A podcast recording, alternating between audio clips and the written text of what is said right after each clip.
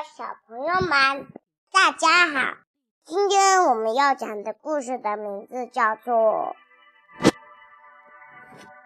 崇文大反攻五之快乐岛的星星大本营》第一章：不好上网海盗船。呜呜黄昏的码头，一声汽笛，汽笛声借天空，开往欢乐岛的轮船就要起航了。喂，等等，等等，等等我们呀！呆呆狐、皮皮鼠和哈哈兔。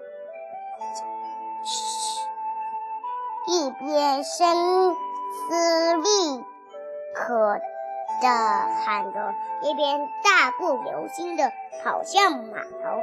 快点！矮猩猩船员站在船头，不耐烦地招着手。森林三剑客欢喜雀跃地登上了轮船，跑进了船舱。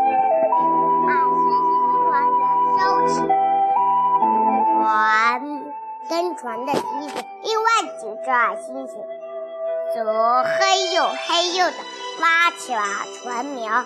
船上船船上的船员都是异色的矮猩猩，只有船长是一只身体魁梧的大猩猩，因为他头上长着一撮白毛。所以大家都叫他白毛船长。轮船缓缓地离开了码头，驶向无边无际的大海。欢乐岛是一座海上的孤岛，据说是是世界上最欢乐的岛呢。森林三剑客对此充满了期待。一只忙碌的矮猩猩走进船舱时，哈哈兔迫不及待地问：“嘿，老兄，船什么时候到欢乐岛？”矮猩猩忙色飞舞地回答：“明天你们一睡觉醒来就到了。”皮皮鼠气神助地说：“太棒了！”旁边一位乘客好奇地问。听最听说最近去欢乐岛的人都没回来，是有这么回事吗？海星星绝色地说：“那里可是世界上最快乐的地方，有几个人愿意离开呢？你们去吧，就知道了。”森林三剑客更加期待了，恨不得长出翅膀，马上飞到欢乐去。离开码头没多久，夜幕就降临了。海上黑茫茫的一片，窗外只有海浪翻滚的声音。吃完晚饭后，森林三剑客走到了甲板上，可是他们被矮星星们出声出气的赶回了客舱。说是外面太危险了，海浪在下面拍打，轮船来悠来悠去的，跟摇篮似的。呆呆狐、哈哈兔和其他乘客一样，不知不觉，不知不觉就睡着了。只有皮皮鼠兴奋的一点睡意都没有，它偷偷的溜出了客舱。爬到了船舱顶上，夜越来越深啦，夜越来越深哇。皮皮鼠坐坐在船舱上，吹着海风。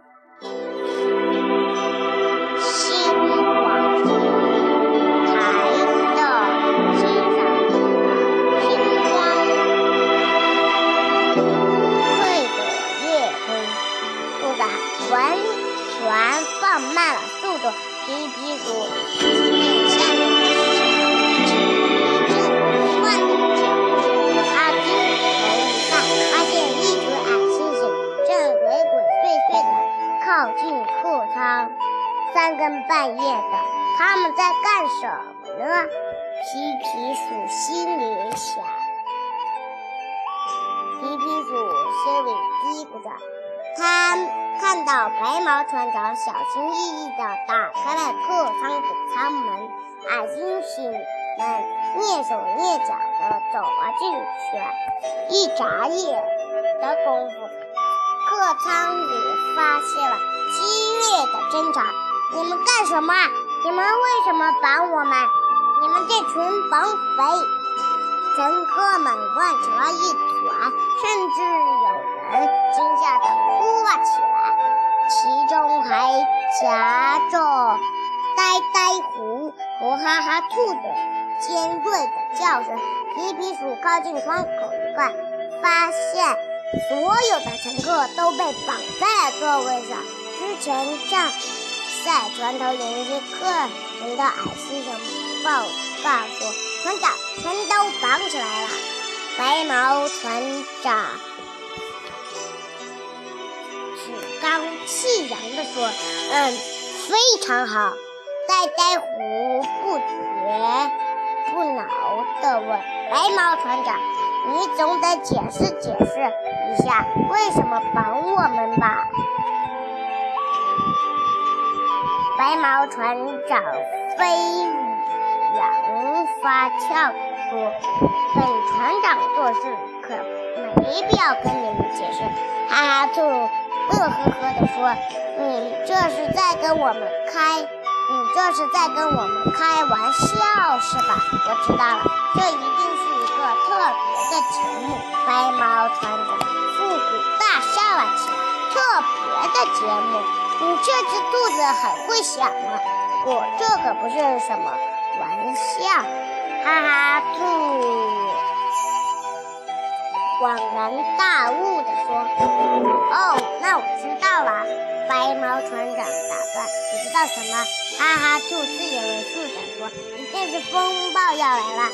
为了大家的安全，所以你把我们都绑在了座位上。”白毛船长哭笑不得地说：“你这只兔子太好玩了。”